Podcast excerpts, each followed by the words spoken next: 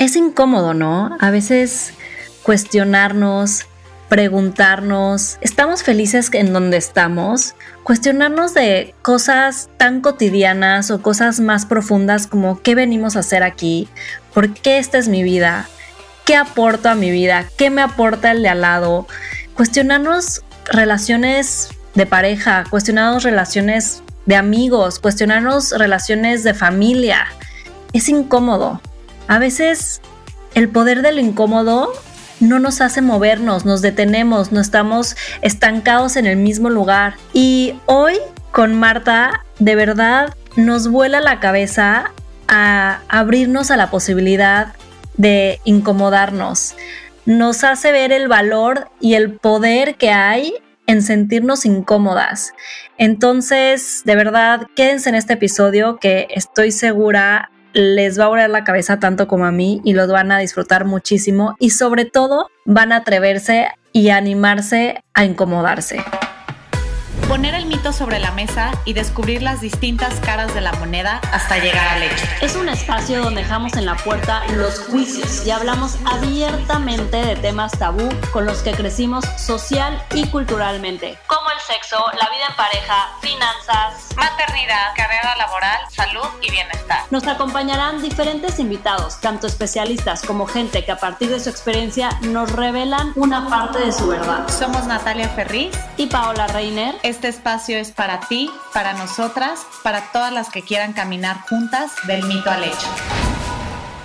Hola, hola, bienvenidas este miércoles del mito al hecho. Estoy muy feliz porque es muy chistoso cómo suceden las cosas. A nuestra invitada la descubrí hace un par de meses. Escuché un episodio de su podcast donde entrevistaba a una amiga, Cherry Chris, y a partir, la verdad, de ahí me volví fan de su podcast. Y es de los temas Em, pues que va tocando, que ya les diremos más adelante. Ella es eh, Mindset Coach eh, desde hace 10 años, es conferencista y cree firmemente que si no creces te encoges. Y hoy viene a hablar con nosotros sobre el poder del incómodo. Bienvenida del mito al hecho, Marta Ro. Gracias por estar aquí. Ay, no, hombre, gracias por la invitación. Un placer.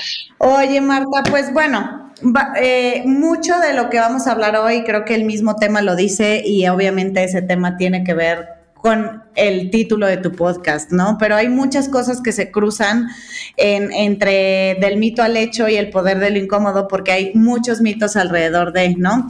Creo que la generación de las tres que estamos aquí, eh, a menos que opinen lo contrario, crecimos con una creencia muy, o sea, bueno, con muchas creencias limitantes, pero una de ellas era que el no cuestionarnos, este, si no preguntas es mejor, en tu casa no se pregunta eso, no se habla de eso, no se repite eso, encuentra entra, por ejemplo, un trabajo, establecete, vive en esa zona de confort y sé feliz, ¿no? O sea, creo que nosotros, eh, ya ahorita me platicarán, pero sí crecimos mucho con eso. Creo que hoy sí estamos entrando en una etapa muy diferente, ¿no? Donde el movernos, el ponernos en lugares que a veces no nos gustan, desde la vulnerabilidad hasta el desconocimiento, ¿no? Hace que crezcamos aún más. Marta, ¿cuál crees que sea el verdadero poder de lo incómodo? Ay, no sé el verdadero poder de lo incómodo. Más bien yo, yo veo la incomodidad como una necesidad, ¿no? Eh, en cuanto al crecimiento personal. Creo que siempre vivimos incómodos. El tema es cuál es el precio que realmente estás dispuesto a pagar, porque creo que seguir las reglas sociales es incómodo como romper las reglas sociales es incómodo.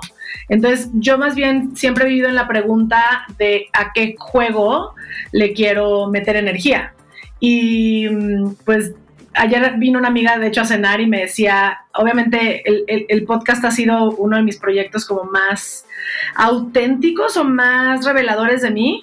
¿no? Es un proyecto que eh, se lo he dedicado más a quién es Marta y no tanto a, que, a la coach. Y por alguna razón, yo de verdad creo que yo vine a ser incómoda para el mundo, ¿no? Eh, desde que nací. Creo que es muy natural para mí la incomodidad. Entonces es uno de mis mensajes más importantes porque no es algo que yo cuestiono o me, o me limita o me da miedo. Como que sé vivir la incomodidad, más bien lo que creo es que he aprendido a justo preguntarme, ¿a esto le quiero dedicar mi incomodidad? Como que esto no es algo que realmente quiero, entonces ¿por qué me metería en un lugar incómodo para esto?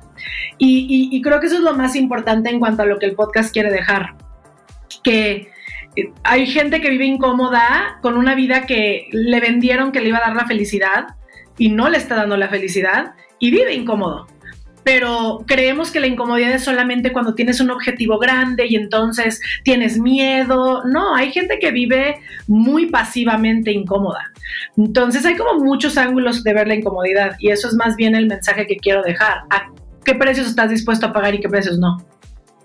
Oye Marta, pero ahorita que hablabas de eso es como esta etapa como conformista a lo mejor, o más bien que ya estás acostumbrada a cierta vida que crees que es normal y hablábamos Nati y yo como pues esta parte sí incómoda de que mucha gente prefiere quedarse ahí aunque esté en una vida incómoda, o sea, quedarse en lo que para ellos es normal por el miedo o por la o sea, lo retador que puede ser esto que tú dices, llegar a cuestionarte, ¿no? O sea, llegar a cuestionarte porque a lo mejor no estás lista para responder, o sea, una vez que te empiezas a hacer estas preguntas en todo en tu vida, ¿no? En el trabajo, en tus relaciones amorosas, en las, las mismas amistades, hasta con tu familia, ¿no? O sea, como que una vez que empiezas a preguntarte y a cuestionarte como ciertas cosas de la vida, como qué es lo que estoy haciendo, qué me aporta esta relación, qué aporto yo a esta relación, ¿no? O sea, como que siento que, que, que ahorita tú dices, yo ya me atreví a hacerme, o sea, cuestionarme eso para que ponerme en, en, la vida en lo que me incomoda, pero sé que es algo bueno para mí o que, o a lo mejor sé que me va a llevar a algo, pero es bien difícil empezar a cuestionarte esto porque a lo mejor no estás lista para contestar lo que viene, ¿no? Sí, a ver, yo creo que el estar listo o no estar listo es, es como... Yo siento que si las preguntas empiezan a llegar a ti es porque estás listo. Ahora que, insisto, quieras pagar los precios de ese estar listo, porque lo que mucha gente sí se quiere cuestionar, lo que los acaba limitando es qué va a pensar mi familia, qué van a decir si yo cambio de dirección, em, mis amigos, etcétera. Entonces, digo, si aparte le meto si le metiera dos cosas en la respuesta también, que es cómo funciona nuestra mente, ¿no? Nuestra mente no está diseñada para ganar, ni para evolucionar, ni para nada bonito. O sea, nuestra mente biológicamente solo está diseñada para mantenerte a salvo. Esa es su única función. Tu mente registró de cierta edad en tu niñez, de los dos a los siete años, información donde dijo, esto es el mundo, esto es una mujer, esto es un hombre, esto es una familia, esto es el amor, esto es el dinero, esto es que soy blanco, esto es que soy moreno. Registró toda esta información que lo su única función es ver el mundo en peligro para decir, ojo, aquí te puedes dar en la madre, ¿no? Ojo, esto no es una mujer, en tu casa te enseñaron esto, ¿no? Entonces, ¿qué acaba ocurriendo? Que mucha gente no se cuestiona porque su mente ve lo que ve. Eh, creen que el condicionamiento social es la vida, ¿no? La manera en la que crecí en mi casa es la vida, el catolicismo es la vida, lo que sea que sea un, un paradigma para ti. Y entonces vas como nada más replicando lo que te enseñaron en vez de eh, decir, oye, y si yo hiciera las cosas diferentes, ¿cómo se vería mi vida? Pero tu mente naturalmente no te va a llevar ahí. Yo siempre le digo a la gente que por eso existo yo, o por eso existe mi industria. Porque más allá de lo que se pueda creer del coaching, que yo sé que el coaching tiene un pésimo nombre y también entiendo por qué, ¿no? Realmente un buen coach te va a apoyar a cuestionarte y te va a decir, mm, pero las cosas, ¿por qué tendrían que ser así? ¿Sabes? Y creo que toma mucha valentía, sí, pero toma más estar dispuesto a pagar precios grandes. Si le, aparte le meto un tintecito hippie, porque soy una entrenadora hippie y creo en el alma y en la espiritualidad y en el universo y lo que tú quieras, yo sí creo que almáticamente venimos con algo que atravesar. Por eso abro este podcast diciendo, yo almáticamente vine a picar botones desde que salí de mi madre, ¿sabes? Y entonces hoy es muy natural para mí hacer este podcast porque yo tengo picándole botones a todo mundo toda la vida. Y no lo hice desde un lugar de rebeldía, no era como voy en contra de lo que es mi familia, no, era como simplemente me llegaba así la información y yo decía, no, no quiero, o sea, no, no me late, ¿sabes? Y para mi mamá, que viene un episodio con mi mamá, bueno, vienen dos que se mueren, la neta, mi mamá muy valiente, en el poder del incómodo, para mi mamá sí era así de como, esta niña, neta, no sigue un modelo social, o sea, ya, ¿qué hago con ella? Entonces, por eso también quiero ser muy honesta en que para mí ha sido muy natural, pero entiendo que no es natural porque la mayoría nos compramos eso que creemos que es la vida real. Y lo que te da miedo no es la consecuencia de tus actos muchas veces, es la consecuencia de lo que la gente ve de ti.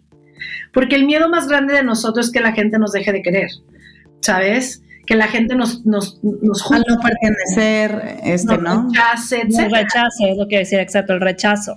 Exacto, entonces ahí es donde viene, ¿realmente estás dispuesto a vivir una vida auténtica o vas a vivir una vida pues de, de, la caja que te enseñaron que tenías que tener. Y ojo, eh, la caja no está mal, hay gente que vive la caja feliz, pero... Ajá, a lo mejor que si nunca se cuestionó y eso está bien y no se quiere poner en otros lugares, está bien. Está completamente bien. Pero también de todo eso que hablas, pues mucho lo aprendemos en sociedad, ¿no? Hay tantos paradigmas, paradigmas, tantos tabúes, o sea, desde el sexo, el dinero, este, la muerte, el envejecer, las formas, ver otras formas de vida, ¿no? En mi casa, por ejemplo, no era tanto tabú el sexo, pero era súper tabú el tema del dinero. O sea, justo les quería preguntar eso. En su casa, ¿cuál era el, el, el, el tema incómodo? Que no podían abordar, ¿no? O sea, yo me acuerdo que, y a la fecha, a mí el no abordar ese tema porque era incómodo, sigue siendo, o sea, estoy trabajando esa incomodidad a mis 38 porque se volvió un tema, ¿no? Precisamente por no hablarlo y porque para mi familia era incómodo y entonces tengo temas con el dinero, ¿no? Este, y, y que tengo que ir resolviendo. Eh, así como tengo otras amigas que pues el sexo nunca se habló, entonces pues también a la fecha siguen teniendo temas con el sexo. En, en tu casa, Marta, y ahorita nos platicará Pau, ¿cuál era el tema como incómodo a tratar? Mira, en mi casa no sé si, no sé si el dinero, o sea, mis papás de alguna manera a veces peleaban por eso así, pero no, creo que para mí, aunque suene a disco rayado, era yo en esa casa. Yo rompí todo en esa casa. O sea, mi mamá más bien te podría contar de mi pobre madre que hoy ya muy hermosa me ama y me acepta, pero le costó mucho que era, pero ve a clases de bordado, pero baila ballet, pero todo lo que una mamá quiere que su princesa haga y pues le salió cero princesa a la niña, ¿sabes? O sea, yo siempre fui como distinta, nunca pude, no, no cabía en lo que mi mamá quería de su primera hija. Entonces creo que ese era el tema incómodo para mí, ser yo. Ser yo fue incómodo para mi mamá desde que nací hasta yo creo que hace dos años, de verdad, así auténtico. Eh, tiene muy poquito de decirme como gracias por ser tú y una disculpa porque te traté de cambiar toda la vida, pero te podría contar de muchos momentos de mi vida donde mi mamá me quitó el habla por haber decidido irme a estudiar lo que estudié, por irme a vivir con quien fue mi esposo en algún momento, después por divorciarme, o sea, toda mi pobre madre dice, esta vieja ya, ¿sabes? Es como, ya no la puedo, no la puedo meter en el huacal. Entonces creo que eso, para mí ser yo y tabús familiares, crecí sin familia, mis papás por distintas razones, mi mamá es gringa y su familia vive en Estados Unidos, no los veíamos tanto y mi papá se separó de su familia, así peleados, negocio familiar. Entonces yo crecí en un núcleo de cinco personas, sin primos, sin tíos, sin nada. Entonces, para mí inclusive cuando ya empiezo, cuando me caso, por ejemplo, era rarísimo para mí la dinámica de una familia, de que yo decía, todos se llevan fatal, pero se juntan todos los domingos, no entiendo. Porque como yo no crecí en esa dinámica de que se critican a sus espaldas y yo aprendí a diseñar mi vida con mis amigos, mis amigos eran mi familia, los mejores amigos de mis papás eran mis tíos. Entonces, creo que algo que, para mí ha sido fácil romper son estos temas como la lealtad de la sangre, ¿no? Como yo no crecí con esa lealtad de la sangre, para mí es como, para mí es un güey más. O sea, ¿sabes? Como si es bueno conmigo y yo con él, tenemos una relación y podemos construir esa relación, pero si es un hijo de la fregada, ¿sabes? Me da igual si es mi sangre o no es mi sangre, ¿no? Entonces, ese tipo de cositas. ¿Tú, Pau?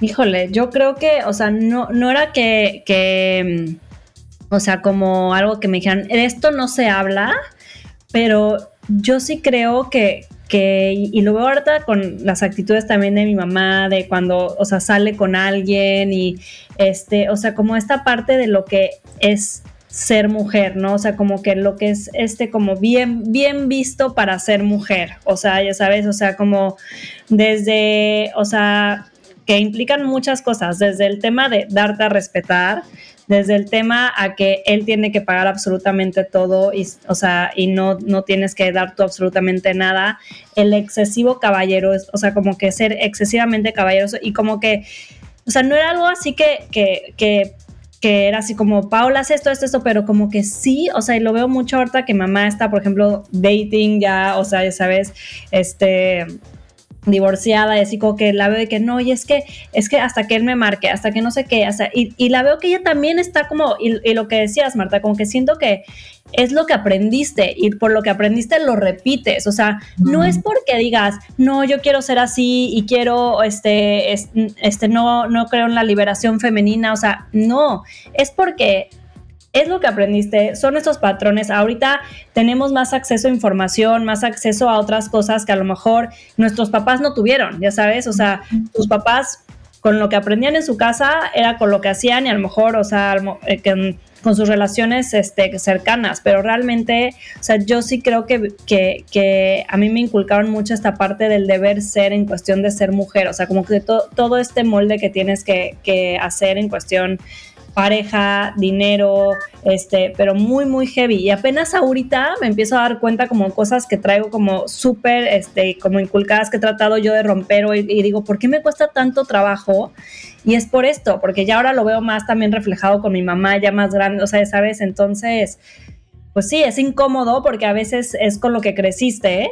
Sí y dices, o sea, es bien difícil romper con esa creencia, romper con eso que ya está como súper metido en ti, en tu DNA y en lo que tú crees que está bien, y luego te das cuenta en un abrir de ojos que, güey, hay otros caminos y está, es diferente y es como, este, bien complicado salirte de, ahí. O sea, tú hablabas ahorita, Marta, del, del huacal, o sea, ¿cuál es ese molde? Ya sabes, o sea, ¿quién impuso ese molde? O sea, Siempre preguntarnos eso. Y yo creo que la clave es cuestionarnos. Creo que lo que no hacemos es cuestionarnos. Y ahorita ya más, las generaciones, las generaciones que vienen se cuestionan más, pero sí, yo siempre digo a la gente, ¿quién tuvo la junta? O sea, ¿dónde estuvo la junta? ¿Quién votó?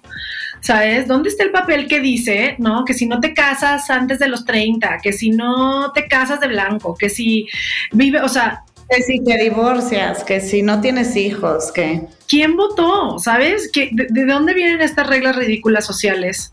Em, hoy sí les puedo decir que auténticamente digo, nunca digas nunca, porque cada que yo digo nunca el universo me calla la boca pero yo ahorita no, me volvería a casar y cero me agobia, ¿sabes? Y no tuve una mala experiencia. Yo me llevo increíble con mi ex marido. De verdad nos divorciamos de la manera más amorosa.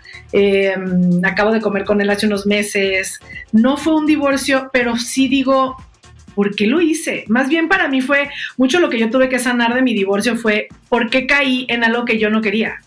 ¿sabes? Como caí en el condicionamiento de ya tengo viviendo con él cinco años, ya es lo que sí, o sea, ridícula, vivíamos perfecto, solos, sin casarnos, ¿sabes? Y desde que nos casamos sí se movió algo muy raro y hoy no me volvería a casar. Ahora, yo nunca voy por la vida, ni como coach ni como amiga, que eso creo que es valioso también compartir acá eh, diciéndole a la banda qué hacer o cuál es mi opinión de su vida, su relación. Yo creo que hoy, que este año le he dedicado, como mi, mi, modelo ahorita se llama libre pensador, porque creo que un libre pensador sabe cuestionar, sabe escuchar otros modelos y no juzga el modelo y más bien adopta lo que le funciona y sabe conversar y debatir de una manera sana, ¿no? Y para mí un amigo que es un libre pensador, que son los únicos amigos que tengo ya en mi vida, son amigos que no vienen a darme consejos, porque los consejos los, los estás dando bajo tus parámetros, sino vienen a hacerme preguntas y a que yo llegue a mi propia respuesta, ¿no?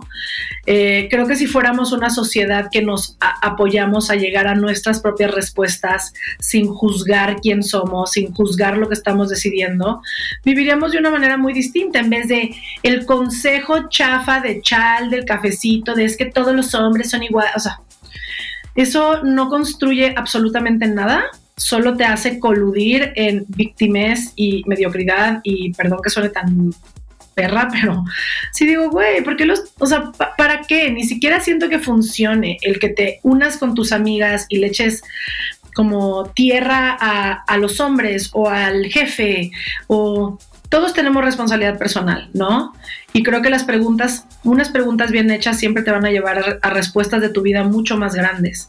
Y creo que estoy bien orgullosa de mi divorcio por eso, porque tuvimos la valentía los dos de preguntarnos juntos qué es lo que queríamos y si de verdad nos veíamos juntos. Y por más que hayamos pasado ocho años juntos, de la manera más honesta y también dolió muchísimo decir, ya no estamos para estar juntos. ¿Sabes? Y poderlo ver ahora con su nueva pareja y que muy probablemente se va a casar próximamente. Eh, y yo decir, para mí no es el modelo y decírselo y que él esté, ¿sabes? Como que, como que me escuche como amiga y diga, qué chingón que estás llegando a eso, porque sí, no te veo ya en ese modelo. Em, y explorar otras maneras, ¿sabes? Yo estoy explorando mil maneras de salir con gente, mil maneras de pregunto más en mis dates, ¿sabes? Como, como que me intriga más la gente como de una manera más, ay, qué cool, qué cagado, ¿por qué lo haces así? ¿Sabes? Y me gusta la gente, por eso me dedico a lo que me dedico. Me encanta la mente.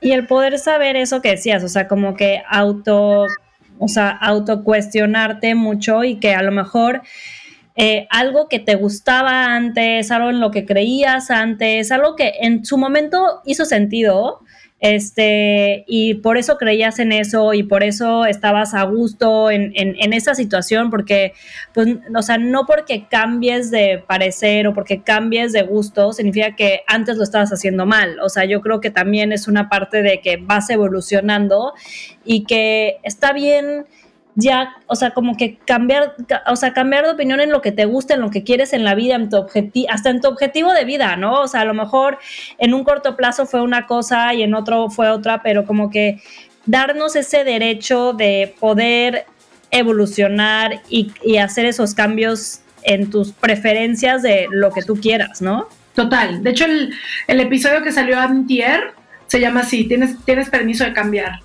Y creo que eso también muchas veces nos juzgamos porque yo ya le había dicho a la gente, ¿sabes? Como que la gente ya me veía así, es que yo les dije que iba a ser doctor y ahora cómo voy a ser pintor, ¿sabes? Sí, y, o sea, ¿de quién es esta vida? ¿No? Y creo que eso es bien desafortunado de mi chamba, de darme cuenta cuánta gente vive la vida de alguien más.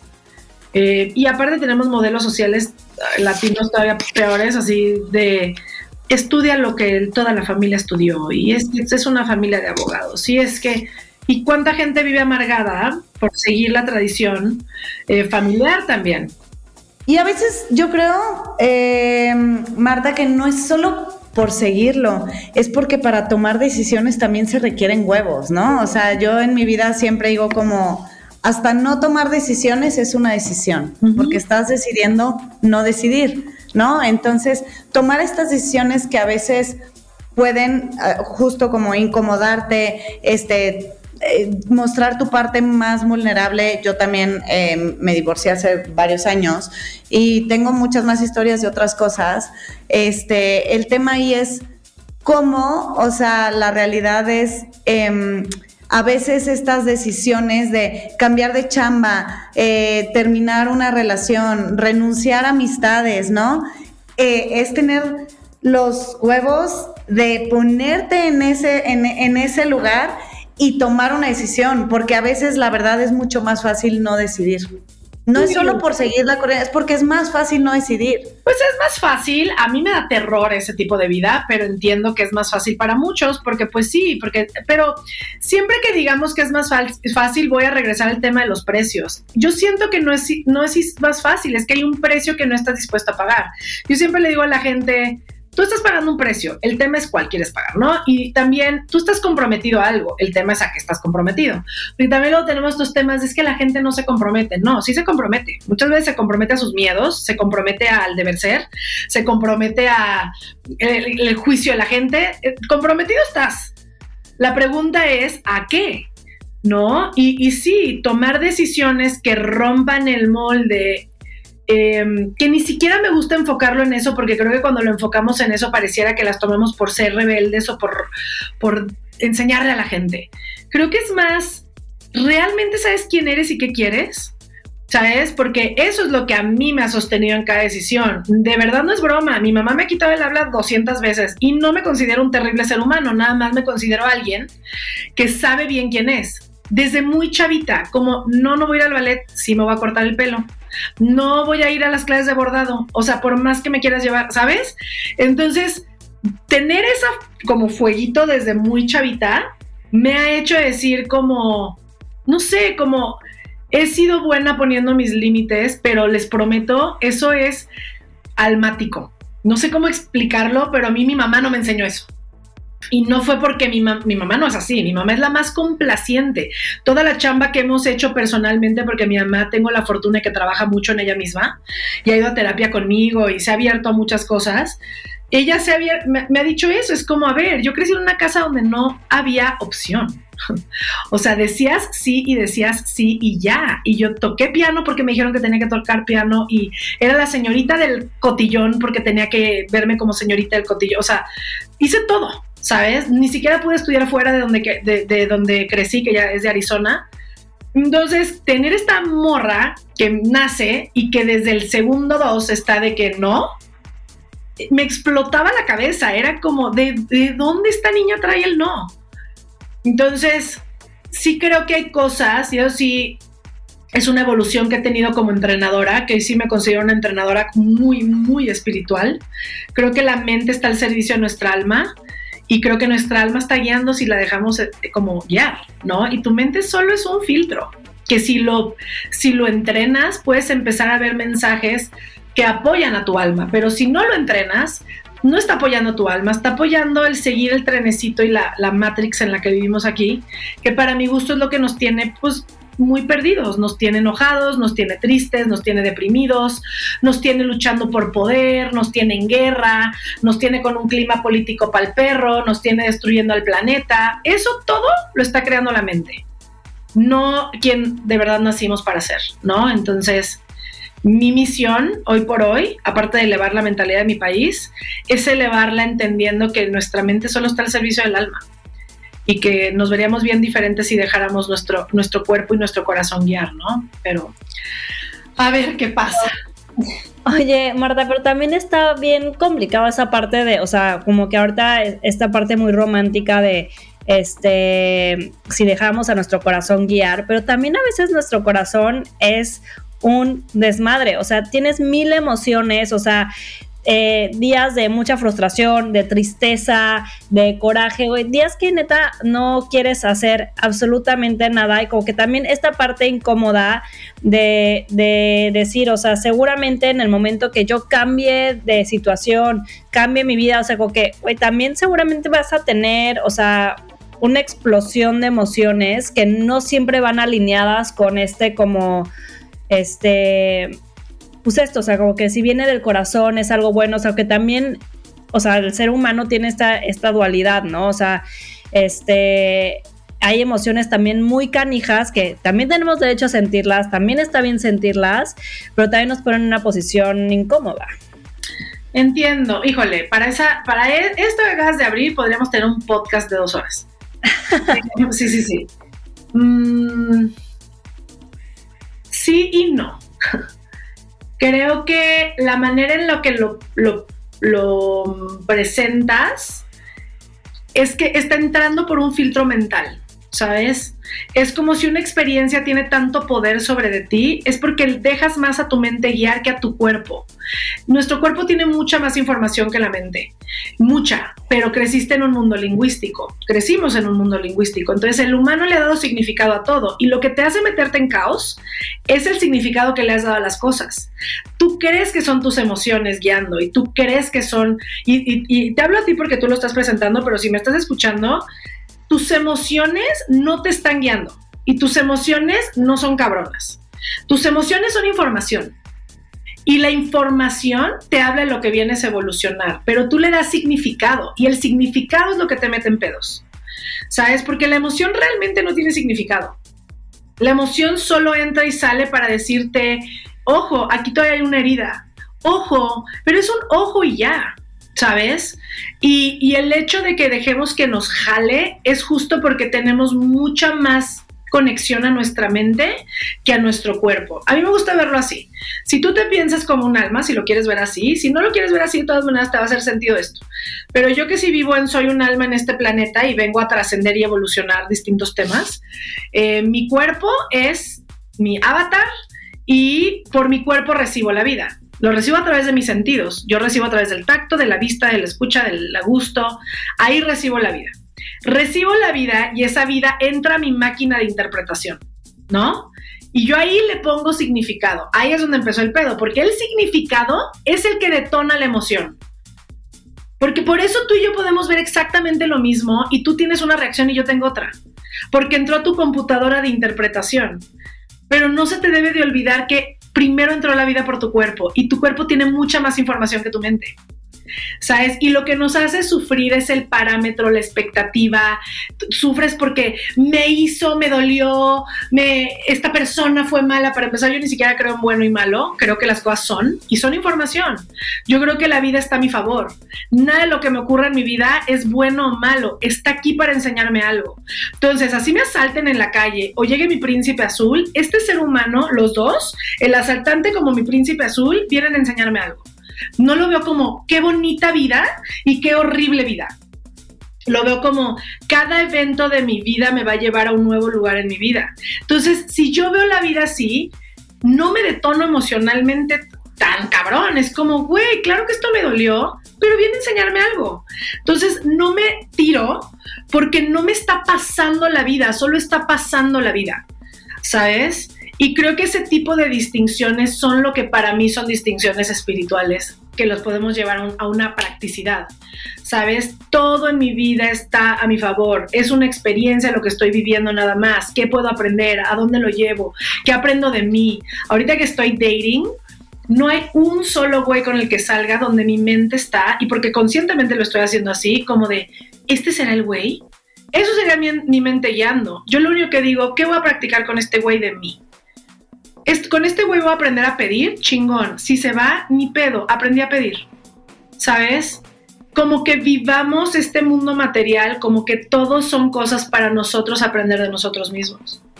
No, no como cuál es el, siguiente, el siguiente lugar donde sí lo voy a lograr, donde entonces sí trabajé en mí. Porque aparte de ese tipo de, yo resisto mucho el, lo estoy trabajando. O cuando van a mis entrenamientos, sí, es que eso ya lo trabajé como si fuera gripa nuestra vida, como si fuera, ya he ido a terapia, he hablado de mi mamá 10 años, ah, qué padre, estás en un nuevo momento, de una nueva manera. Para empezar, las cosas no es como que se trabajan y ya se borran.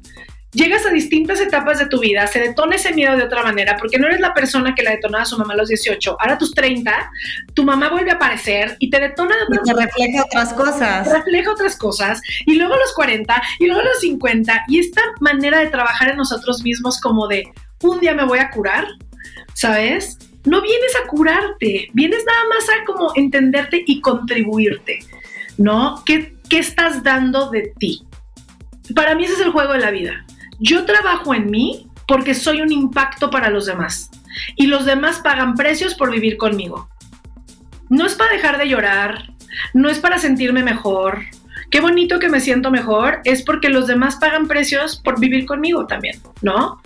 Y no sé, me gusta sentir un impacto en el mundo en general, no solo con mi familia, pero en donde sea que, me pueda parar. En fin, estuvo larga esa respuesta, una disculpa. No, pues me encantó. Muy, buena, sí, así que justamente es así, como que nunca lo había planteado así y me encantó, o sea, lo digo porque, o sea, me encantó porque lo, lo voy a tomar desde hoy, Marta, porque literal esta parte de como cómo sentimos de que por qué la vida es tan injusta con nosotros, ¿no? Cuando te pasa algo malo, ¿no? ¿Por qué estoy viviendo esto? ¿Por qué, esto, ¿Por qué a mí? ¿Por qué nos tocó esto? ¿Por qué no sé qué? ¿Por qué no sé cuánto? Y sí, obviamente a lo largo de la vida, o sea, es imposible y la persona que me diga que sí, o sea, que tenga una vida con puras cosas buenas y que nunca le pasen cosas malas. O sea, está, está muy cañón. Entonces, como la vida también es esta dualidad y como que entiendas que no es contra ti. O sea, las cosas suceden, las cosas pasan, porque pues pasan cosas buenas y pasan cosas malas. A veces te toca a ti, a veces toca al de al lado, ¿no? Pero como no entender que la vida, o sea, que la, que la, vida está en tu contra, o sea, que más bien, ¿qué hago con esta información para ver desde yo qué puedo hacer para aprender, para verlo distinto. O sea, se dice muy fácil y ahorita lo estamos platicando muy fácil, pero en el momento es muy cañón, ¿no? Y, me quedo con eso, me encantó la respuesta. Y pues, Marta, queremos cerrar con, con algo que, que siempre, siempre preguntamos al final del episodio en esta temporada 3. Y es un poquito, o sea, ¿qué mito tú, Marta? O sea, igual y no Marta coach, o sea, tú, Marta, o sea, ¿qué mito crees que veniste a romper en la vida? Yo vine a romper muchos esquemas de ser mujer. Y fíjate, y otra cosa que es muy chistosa es que soy cero feminista y no estoy en contra del feminismo, pero eso se me hace como muy cagado, como que creo que he roto mitos de lo que una mujer puede crear, lograr, hacer sin ir con la bandera de mujer. Porque nunca voy con la bandera de mujer. Eso ha estado como muy interesante. Nunca voy como de yo por las mujeres. O yo porque soy mujer. O yo porque soy mujer. Eh, y sin embargo, porque inclusive en mi, en mi profesión inicialmente, mi primera formación es entrenadora transformacional, que es un entrenamiento muy complicado de, llegar a crear, ¿no? Y por lo general los, los, únicos que llegan son hombres. Y es muy cagado porque yo nunca vi eso hasta que ya lo, hasta que ya era entrenadora transformacional, que es muy diferente a un coach ontológico, es como una manera muy específica de entrenar la gente me lo hacía notar. Y yo decía, qué cagado, nunca lo pensé. O sea, como que yo nunca estaba en esta cosa de yo soy la única mujer que ha llegado en años. Eh, y creo que eso ha marcado mucho mi vida, como que soy aventada. Muchas mujeres me ven y me admiran y lo que sea, lo cual también es muy cagado porque no lo hago por eso. Pero creo que me ha gustado vivir una vida donde yo no vivo en dualidad.